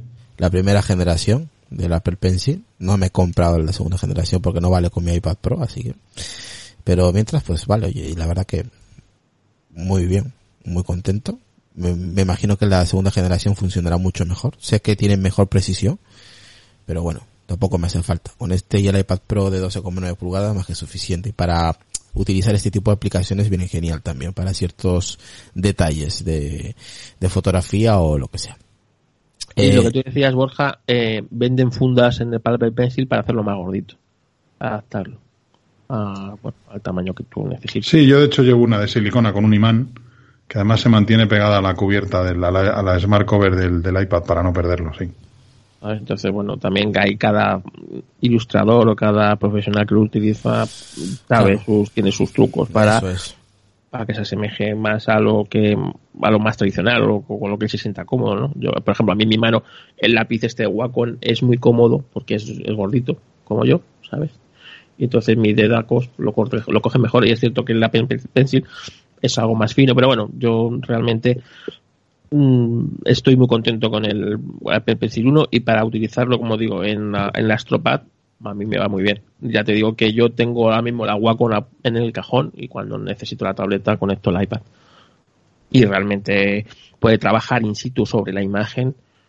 Es bueno, es, está muy bien. O sea, esto es eh, realmente. Ahora entiendo estos que tenían estas tabletas antiguamente de 1.500, 2.000 euros eh, cómo trabajaban y cómo nos veían como salvajes, ¿no? los que no, no utilizábamos ese tipo de, tabletas. Jordi Beltrán dice, yo la tengo, me la, en la aplicación Procreate, eh, me la dijo el genius de, del Apple Store cuando compré el iPad de educación. Me comentó que es de las imprescindibles con el Pencil, que hay cursos en la Apple Store eh, para Procreate gratuitos. Bueno, de Procreate tienes un montón. En YouTube mismamente tienes un montón de cursos. Realmente es una aplicación muy útil si te gusta dibujar, aunque sea como, como un rato, ¿no? Para ir en una manera profesional, dibujar cuatro cosas es súper útil, es una aplicación que te va a dar muchas posibilidades y, que te permite enseguida avanzar. Y eso es muy importante. Y que la curva de aprendizaje que tiene no es muy, muy elevada. Vale. Sigamos, Carlos. Bueno, y por último, como procesador de imagen. Para lo que. Como procesador de imagen. Sí, para editar la imagen, ¿no? Realmente es el uso el que primero piensa cualquiera que puede tener del iPad y luego es el, uso quizás más mm, que peor desarrolla, ¿no? El iPad, que es como procesar la imagen. Afortunadamente, desde hace unos años tenemos Affinity Photo como aplicación. Y desde este año de las pasado. de las mejores, por no decir la mejor. Sí. Realmente el año pasado vino Photoshop y fue un pequeño fracaso. Un pequeño fiasco que Photoshop, que se esperaba mucho de un Photoshop para iPad, dado lo que podía hacer una empresa como Affinity, eh, de sans serif, pues eh, a, a, todopoderosa Adobe tiene que podía tenía que haber dado como mucho más, ¿no? Sobre todo en su book insignia, ¿no? Que era Photoshop. Y no, no fue así. Realmente salió muy lastrada Photoshop con la eh, sobre todo también porque venía con un sistema de bueno, de alquiler, ¿no? Eh, no podías comprar la aplicación, tienes que estar con, suscripción, creo que era. Con el, tampoco te valía la suscripción que tú tuvieras de Adobe para tu ordenador, tienes una suscripción aparte o ampliada y tal, y era un poco, bueno, plus. Como te digo, tenemos Affinity Photo, que tiene toda la potencia que puede tener Photoshop y, realmente no se le echa de menos a Photoshop, o yo por lo menos no le echo de menos a Photoshop en el iPad. Teniendo esta aplicación que realmente... ¿Cuál es tu uso con esta aplicación en el iPad a nivel fotográfico? Mi uso a nivel fotográfico es para editar una foto porque realmente Affinity es un como Photoshop.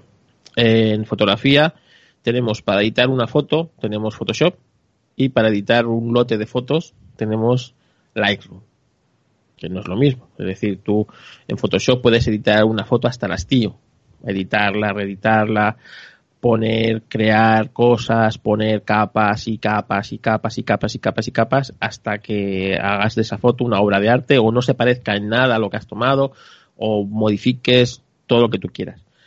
Pero para cuando estás trabajando con muchas fotografías, lo que lo que utilizamos es Lightroom, ¿no? Que es tú revelas una fotografía, hasta que te quede como quieras y después ese revelado lo vas exportando al resto de fotografías que tú necesites y vuelves a revelar y vuelves a exportar.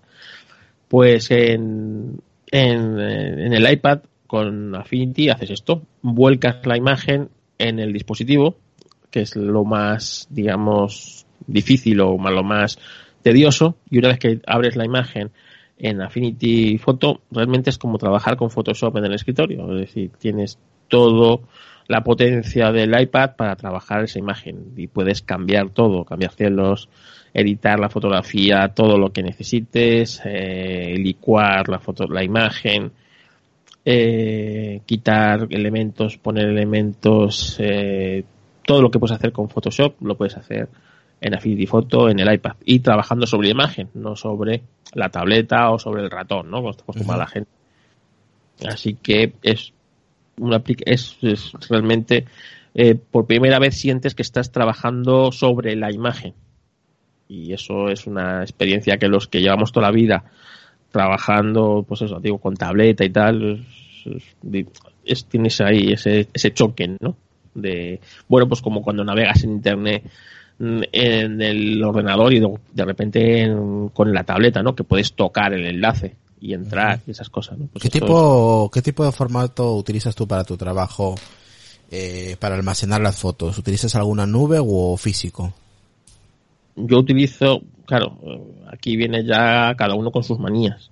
Realmente yo utilizo los dos. Yo los guardo en local, las fotografías, siempre en RAW. Y luego siempre las guardo, hago mi copia de seguridad y las tengo replicadas en la nube. Siempre. Y si, la si necesitas alguna, vas allí en la nube que tengas y lo descargas y ya está. Normalmente es en local y cuando es para el iPad mm, recurro a la nube, la, cojo, me la bajo de la nube o me la mando del, dispositivo al iPad. La mando por iDrop. Por iDrop, sí, eso es lo que comentaba eh, Mariano. Aquí dice Cristal 10, saludos Germán, dice yo tengo Procreate también, es la hostia. Sí, Procreate para, para, crear, para dibujar, para ilustrar, para esta yo creo que es la aplicación ahora mismo más potente no es la única que hay pero sí es muy potente y ya te digo en la, combinación con el Apple Pencil te permite es que son infinitas las, las posibilidades que te permite también hay otra muy muy buena hay otra hay otra empresa también que es la desarrolladora de Pixelmator Pixelmator tiene tiene lo que es el Pixelmator normal y luego Pixelmator Photo que es para procesar también están están bastante bien ¿eh? y además permite intercambio directo con, con Mac. En este caso, lo bueno que tiene Affinity para los que usamos Windows es que hay versión Windows de, de Affinity Photo y de Designer, pero en el caso de Pixelmator, tanto la aplicación de iOS, Pixelmator for iOS, como, como Pixelmator Photo, que es para que es un procesador de fotografías, que incluso estoy mirando en la web y permite trabajo en batch, o sea, tiene, tiene buena pinta. Yo la verdad que compré el Pixelmator Photo y lo he usado tres veces, tengo que darle una buena vuelta porque es una aplicación que tiene, que tiene buena pinta, así que también dicen que es bastante recomendable. Y Pixelmator normal es, es una, prácticamente una réplica de Pixelmator para Mac también, o sea que es, son otras dos aplicaciones también bastante majas. Y ahora también en iPad tenemos Affinity Designer, que quieras que no, para los diseñadores el designer es el, Illustrator, en Adobe es el Illustrator, pues aquí en Affinity es el designer y lo, lo hay para iPad y realmente es una herramienta súper potente por 20 euros creo que vale, una cosa así. Y también pues te permite, pues eso, eh, si estás acostumbrado a diseñar, a ilustrar, también es muy buena. Pero vamos, yo creo que con cualquiera de esas tres aplicaciones eh, cualquiera se puede sentir bastante, bueno, no va a de falta prácticamente nada para que sea tu dispositivo principal o dejar de, utilizar un, ordenador para tu procesamiento de imagen es lo único que le faltaría al iPad, por lo que te estoy escuchando. No, le faltaría otra cosa. Dos cosas en, en total. Sí. Le faltaría el poder trabajar con los archivos de una manera razonable, ¿vale? Poder meterlos y sacarlos bien, o sea, como un, como un ordenador normal. Y conectarle una pantalla eh, secundaria. En el fondo los fotógrafos o también pasaron de vídeo eh, nos gusta trabajar en pantallas grandes. Trabajamos mucho más cómodo. Realmente el tamaño de, nuestra pantalla es el tamaño de nuestro escritorio. Realmente es donde trabajamos nosotros. Entonces, si, por ejemplo, un contable, imagínate, necesitaba antes una mesa muy grande para tener ahí todas las facturas y tal, y cuanto más grande tuviera la mesa, más podía trabajar, más facturas podía archivar. Hoy día, un fotógrafo eh, necesita la pantalla también grande para tener no solamente la imagen, todas las herramientas que se necesitan para trabajar esa imagen. Entonces, eh, cuando el iPad pueda eh, tener una tú le puedes conectar un monitor de 27 pulgadas y sea una cosa razonable poder entrar y salir información de ese iPad, eh, sería casi el dispositivo ideal. Bueno, no sé si si era cumplir el, segundo punto que comentas, ¿eh? Podría, pero es que no lo sé. No sé, imagínate, sería el dispositivo ideal porque podrías coger, trabajar en tu escritorio con tu dispositivo, con una pantalla de 27 pulgadas, y, pues, y lo desenchufas de tu escritorio, te irías a, cualquier parte del mundo y te irías con tu dispositivo. Mm, obviamente me imagino que necesitarías un, un, adaptador, en todo caso. Bueno, pues sería un adaptador. Pero que se pueda, claro, ¿no? Claro que se pueda. No como ahora. Entonces, eh, para mí eso es lo que le falta. Eh, a mí el USB-C este, me hacía mucha, me hacía mucha ilusión verlo en cuando lo vi el año pasado en el iPad Pro. Ahora cuando parece ser que estamos en puertas de una nueva keynote y de una nueva presentación de dispositivos, a ver si esto ha evolucionado de alguna manera distinta. Porque claro, como comenta antes Borja, prácticamente podemos hacer lo mismo con los iPads de con USB-C o el iPad Pro con USB-C que con los que tienen Lightning.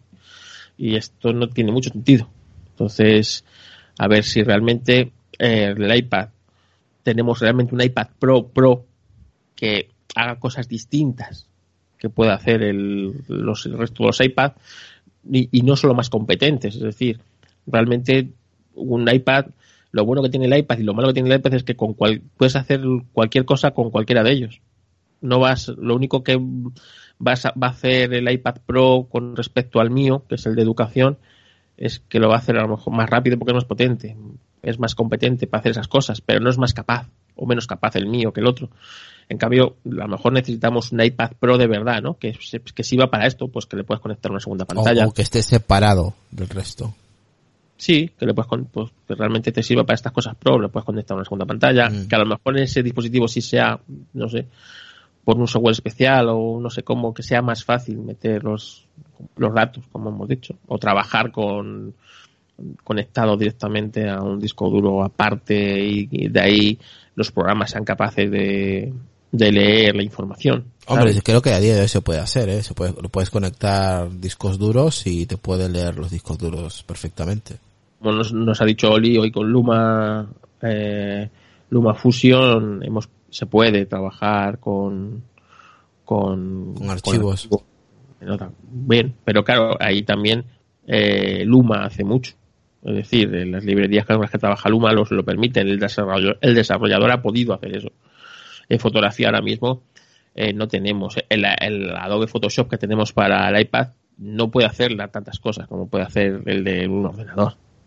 Entonces, por, eso mismo, por la, por la entrada y salida que tiene que trabajar con esos datos. Entonces, eh, eso es lo que necesitamos. Yo en el momento que tenga esas dos cosas, posiblemente pudiera eh, pensar que un iPad sí puede ser mi, dispositivo único, ¿vale? Y poder, y poder dejar el PC ya para otras tareas. Mira, ahí te he dejado un, un artículo, Álvaro, en, el grupo de Telegram, en Apeliarnos, el grupo principal, sobre utilizar, no sé, algo como, sí, lo que estábamos hablando, una, una pantalla externa en el, eh, con el iPad. Está en inglés eh, mientras lo le echas un vistazo, Carlos, ¿ya lo has encontrado? Sí. Vale, eh, dice aquí Jesús García King. Eh, dice buenas noches a todos. ¿No creéis que para poder utilizar el iPad para fotografía, fotos eh, se tendría que integrar mejor con Affinity para poder categorizar en fotos y revelar o editar en Affinity?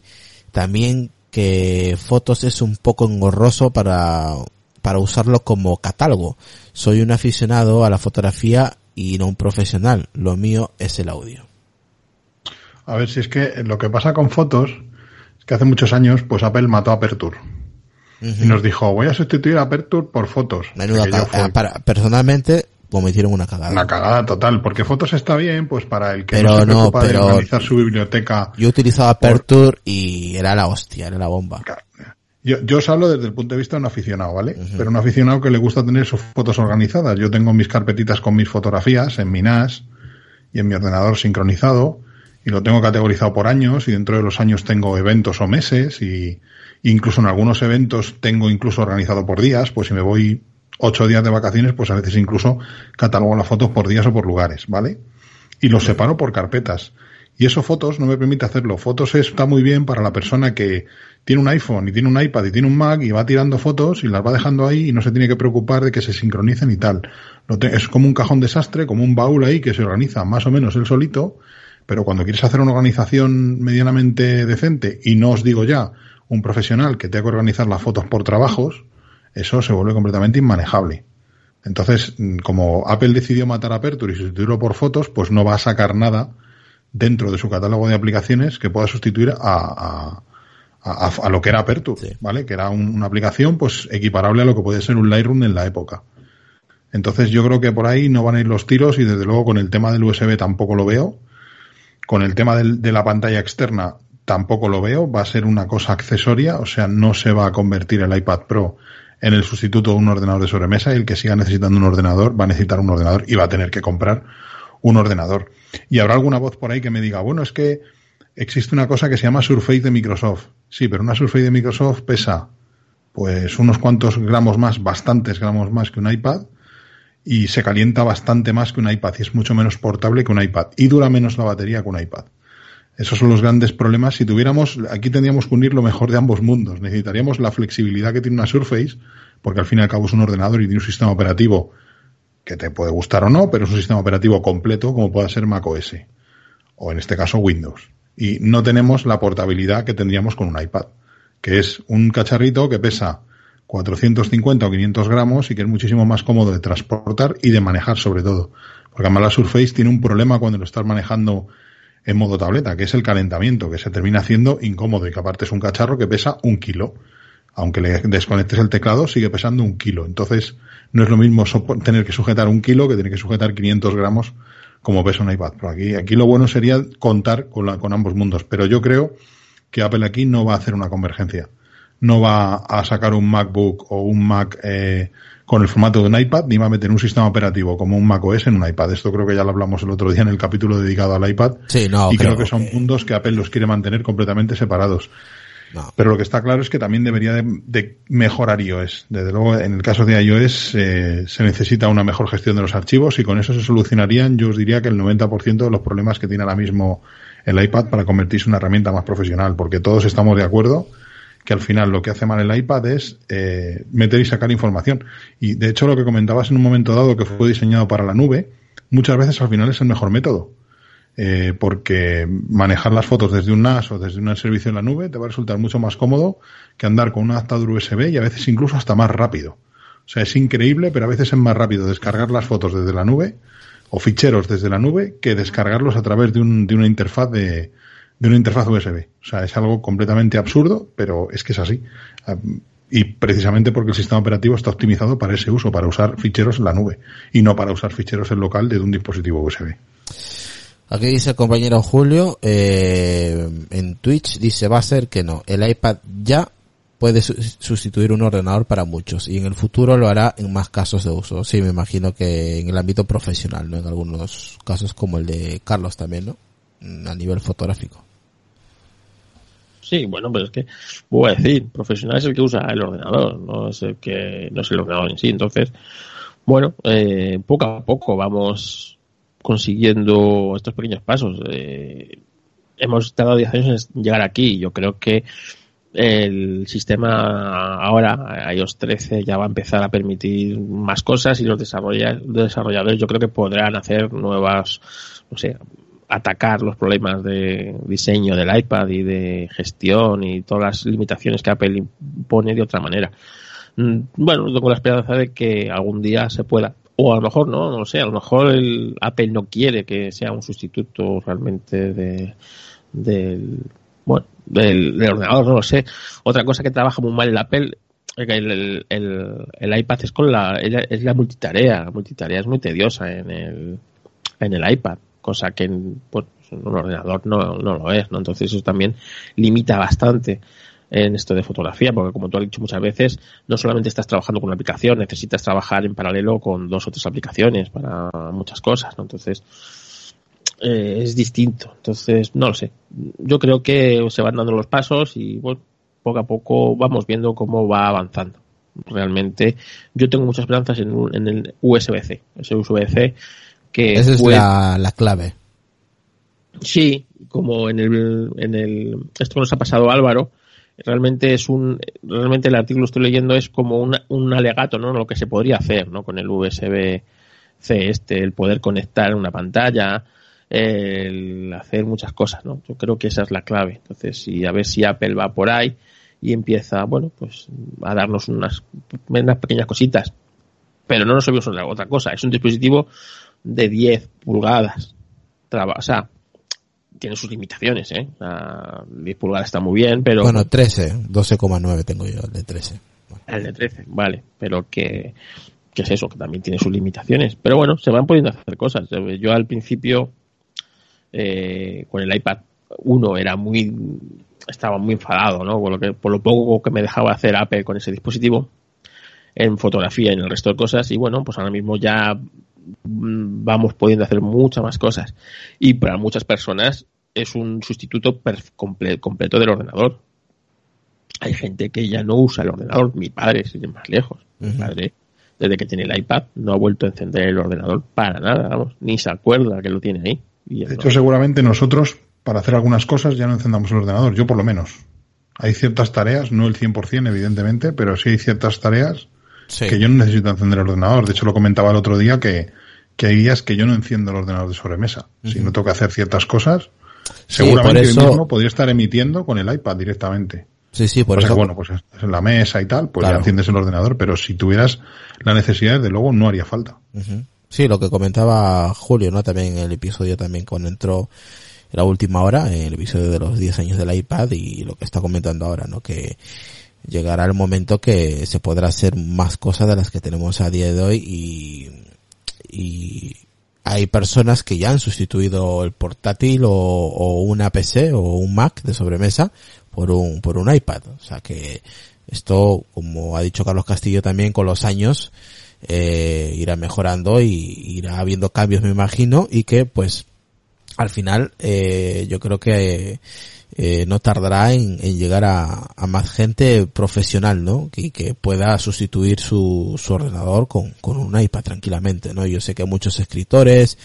gente del periodismo, eh, pues eh, que básicamente han dejado el portátil de lado o el ordenador y, y, directamente pillan el iPad y es más que suficiente para ellos, ¿no? Hay muchos eh, muchos profesionales que un iPad le es más que suficiente, ¿no? A nivel fotográfico, como he dicho Carlos, hay ciertos puntos donde el iPad cojea pero si mejoran esos dos puntos que ha comentado él, pues como ha dicho, sería eh, un, un, un, un, dispositivo totalmente eh, ya personal, ¿no, Carlos? O sea, ya directamente lo podrías utilizar a nivel profesional.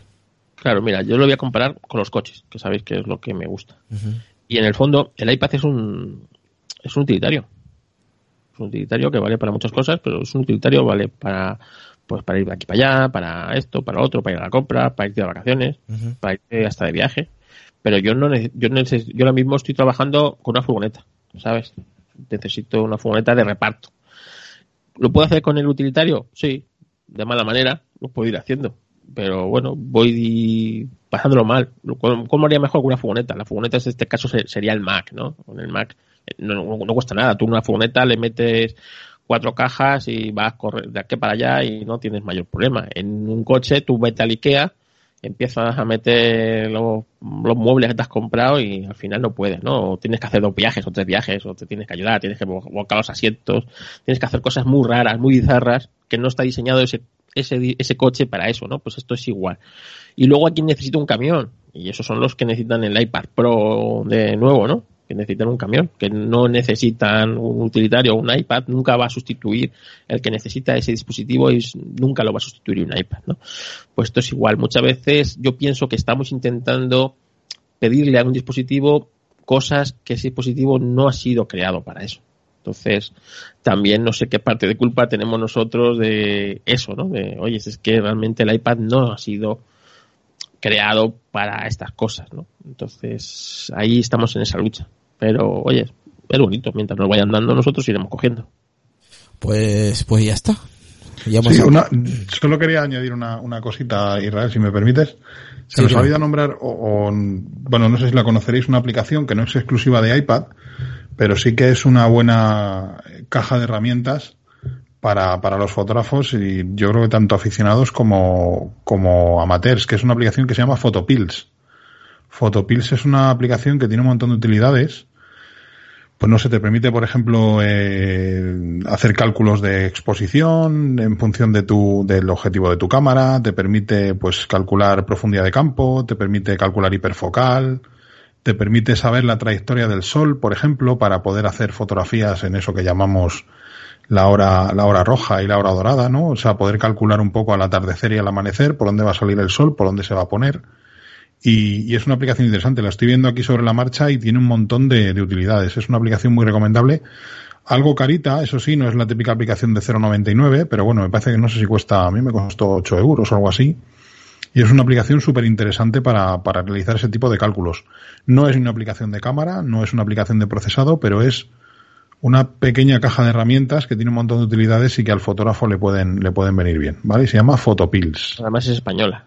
Y es española, efectivamente, es española. Es de, unos fotógrafos españoles que la, diseñaron, primero la diseñaron para eso, ¿no? Pues para saber eh, cuándo, a, qué hora, qué día iba a estar el sol en qué sitio. O sea, que es muy, tú cuando vas a organizar una sesión, muchas veces, ah, me voy a la playa, me voy a hacer las fotos en la playa, ¿a qué hora te vas a ir a la playa? A esta hora. Pues a esta hora en esta playa el sol lo tienes en el lado contrario de tú quieres y es una puñetera. Entonces, con esta aplicación te ayudaba eso, a componer, pero no solo aquí. Es decir, me voy a ir de viaje a Australia, ¿sabes? Me voy a ir a tal sitio, a tal hora, que es dónde voy a tener el sol, o dónde voy a tener, ¿sabes? La, eh, la luz. Entonces, es muy importante. Eh, viene muy bien. Y luego, a partir de ahí, empezó a, bueno, pues a, crecer. Realmente, para, bueno, pero estas no son solo de iPad, esos están en el teléfono, son para ellos, ¿no? En, sí, para Android también. Yo la tengo comprada, de hecho, para Android y para ellos. Eh, para fotografía también tenemos, qué sé, desde un fotómetro. ¿Tú te acuerdas antiguamente los fotógrafos que iban todos con su fotógrafo? Con su... El fotómetro ahí. Y cuando llegaba la modelo se ponía ahí, le ponían ahí, a ver qué temperatura, qué color tenemos, qué, cuántos lúmenes tenemos aquí. Pues, pues eso ahora lo hace, sí, lo hacen las cámaras solo, ¿no? Pero ya no solo eso, sino si lo, todavía lo quieres hacer, antiguo usar, te vas con el móvil, y hay, una, hay aplicaciones de, que te permiten saber concretamente eh, la luz que tienes, la exposición y todo. Incluso hay una aplicación, por ejemplo, cuando los que los románticos todavía hacemos fotografía de carrete, ¿sabes? Cuando a, veces coges un carrete, lo, lo cargas en la, en la Nikon, ¿sabes? Ahí con mucho cuidado, llegas y ya, se te ha olvidado hacer fotos porque llevas trabajando con la digital y echas de menos la pantalla y esas cosas que no tienen estas cámaras, ¿sabes? Que esto es manual pues que llegas a una aplicación, enfocas con el teléfono y te dice, pues mira, ¿qué, carrete tienes? Un, una SA 100, una SA 100. ¿Qué objetivo tienes? Este, ¿Qué apertura tienes? Esta. Bueno, pues con este objetivo, esta cámara, este no sé qué, tienes que disparar a esto, esto y esto. Y te dice los parámetros y disparas, ¿sabes? Para que cuando luego, cuando reveles la foto, pues tengas una, tengas una imagen que puedas revelar y que no te haya salido un churro como suele pasar cuando estás acostumbrado a disparar en digital y de repente disparar dos carretes en De hecho, había por ahí una aplicación para iPhone, yo no sé si esto llegó a salir o se quedó en un concepto, que era una aplicación que emulaba una cámara analógica. Entonces tú lo que tenías que hacer era eh, disparabas, tenías, me parece que eran 36 fotografías nada más para hacer. Entonces luego tenías que meter en la aplicación como una especie de proceso de revelado y pasado un cierto tiempo te, cargaba automáticamente las fotos en el carrete del iPhone, en la galería. Y luego esa cámara se volvía a resetear otra vez, se cargaba un carrete nuevo, por así decir, y tenías otras 36 fotos para disparar. Era además, no, es que no, no recuerdo si esa aplicación llegó a salir, Me suena que sí, o se quedó en un concepto. Yo lo vi como, como prototipo y creo que estos tíos lo llegaron a lanzar y además era una aplicación de pago. Y era pues emulaba completamente el funcionamiento de una, de una cámara de carrete tradicional con su proceso de, de revelado incluido. Esto ya para, para ultra nostálgicos de la película. Bueno, chicos, perdón. Eh, ya vamos cerrando ya porque ya los puntos se nos han acabado y tampoco iba a ser un episodio de esos largos como solemos hacer porque, a ver, ya sabes que lo que vamos que con el iPad tampoco se puede llegar a, a, un nivel de la bomba, vamos. O sea que ahí Carlos Castillo ya os ha apuntado eh, ciertos ciertos puntos eh, donde él usa, ¿no? Es, eh, yo creo que, como he dicho Carlos al principio de este episodio, está comentando algo personal, el cómo utiliza el iPad, ¿vale? Mucha gente le podrá dar muchísimos usos a nivel fotográfico, pero él ha comentado el uso que él le da. Si alguno le sirve, pues oye, perfecto. Ha, ha comentado muchos, muchos tips que él utiliza y pues eso, si alguno se lo, no sé, en Twitter o en Telegram o, o, en, o en cualquier red social, pues os, nos quiere comentar algún tips diferente a los que Carlos ha comentado, pues estamos dispuestos a, leeros y a, o cualquier mensaje de audio si queréis. Para mí me, ha parecido interesante porque hay muchas cosas que no tenía ni idea que se podían hacer con el iPad y oye, eh, está bien saberlas. Carlos, vamos cerrando ya. Eh, lo último que quieras comentar. Y, nada, espero hacer un próximo episodio también sobre el iPad cuando salgan cosas guapas. Se espera que salgan cosas guapas en, en iPadOS en un futuro cercano. Y, y, a ver qué sale en marzo. Si, si tenemos evento, Carlos, a ver si sale un iPad y, y cambian un poquito la estrategia con el USB tipo C. Bueno, mm, esperemos que sí. Y espero que ese USB tipo C eh, vaya aplicándose a más y más aparatos de Apple y sobre todo al, al iPad le vaya dando nuevas funcionalidades. Yo, sí, eso es. Yo tengo el iPad de educación de 2018 con Apple Pencil y la verdad es que estoy muy contento con él. No tengo no tengo un iPad Pro ni un iPad con USB. Tampoco creo que lo fuera a sacar ahora mismo partido porque como voy a repetir, no se pueden hacer muchas más cosas de las que yo hago. Se pueden hacer de, o sea, será más, más, rápido porque son aparatos mucho más capaces, más competentes para hacer las cosas, pero no puedes hacer más cosas. Entonces, ese es el handicap, eso es la ventaja, o sea, eso es lo bueno y lo malo del iPad, ¿no? no lo sé. Pero bueno, que, que veremos. Que también te digo, es que el iPad no ha sido diseñado para, para esto de que le estamos pidiendo. Eh, no, o no era su, eh, su objetivo. Sí, exactamente. Entonces, bueno, pero vamos, que poco a poco se va viendo hacia su camino y, y, bueno, pues ya está. No sé si algún día llegará a sustituir el ordenador. No lo sé. Yo, yo creo, tengo la esperanza de que sí y, y que lo logremos saber.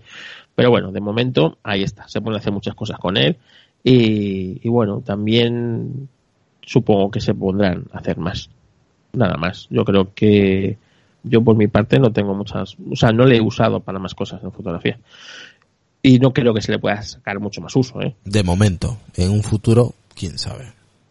No, no, ahora mismo te digo. Sí, sí a lo mejor sí. con USB-C eh, pues conectado a un NAS de no sé qué, puedes hacer más cosas. Pues posiblemente, pero ahora mismo está casi casi al límite de, de uso lo que podemos hacer. Bien, por aquí nos dice Amando la cabina podcast, gran episodio, enhorabuena y muchas gracias por compartir vuestra experiencia y métodos de uso en fotografía con el iPad. Eh, Borja.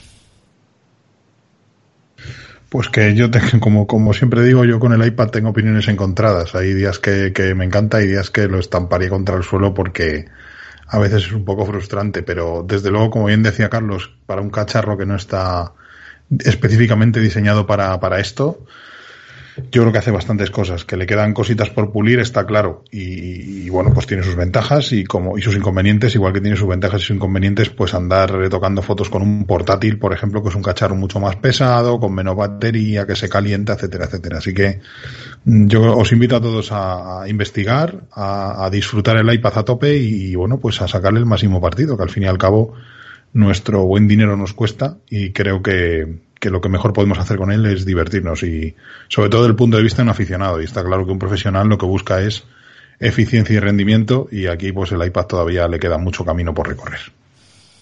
Pues, pues nada, pues nada chicos, nos vamos. Eh, a ver qué preparamos para el otro jueves, o paramos, descansamos, o hacemos algo, ya veremos lo que hacemos. Pero bueno, hoy sabíamos que era un episodio de esos, pues relativamente cortos, ¿vale? Para los que estéis acostumbrados a los largos, pues este es más, más light, ¿no? Eh, se tenía que hablar de este tema, después del episodio que se comentó la semana pasada, así que, pues nada, Carlos, redes sociales, podcast, si quieres comentar algo, y luego Borja y cerramos. Bueno, pues nada, me podéis encontrar en mis redes sociales como Fotocarloscas en Twitter o en mi perfil de Historracing, el podcast Diesel Motor, donde acabo de publicar un podcast de tres horas y media. Si queréis un podcast largo, ahí tenéis uno. Y nada, que ha sido un placer, que me encanta estar aquí con vosotros los jueves. Y nada, pues eh, a mandar. Y cualquier duda, pues nada, os ponéis en contacto conmigo y os, la intento resolver. Si algo no ha quedado claro o queréis profundizar algo más. Borja. Pues nada, me podéis encontrar como siempre en el podcast Retromática y, bueno, pues en Twitter también como arroba retromática. Y fue realmente un placer estar hoy aquí y compartir experiencias y aprender cosas que no conocía sobre el uso del iPad, la verdad. Así es, pues nada, muchísimas gracias a la gente que nos ha seguido durante este directo en Twitch, ya sabéis que eh, lo, la gente que no ha podido estar eh, ahora en directo, pues lo vais a tener en, eh, en formato podcast. Seguramente que ahora mismo lo, estáis escuchando en formato podcast. Así que nada, gracias por vuestras, vuestras reseñas en iTunes también. Eh, y, nada, pues nos vemos en un siguiente episodio, ¿vale? Pasarlo bien, buen fin de semana. Y nada, nos vemos la, el lunes, me imagino que estaremos por aquí de nuevo, hablando un poquito de tecnología. Así que nada, chicos, muchísimas gracias por, por estar por aquí y nada, nos vemos en un siguiente episodio. Propicios días. Adiós.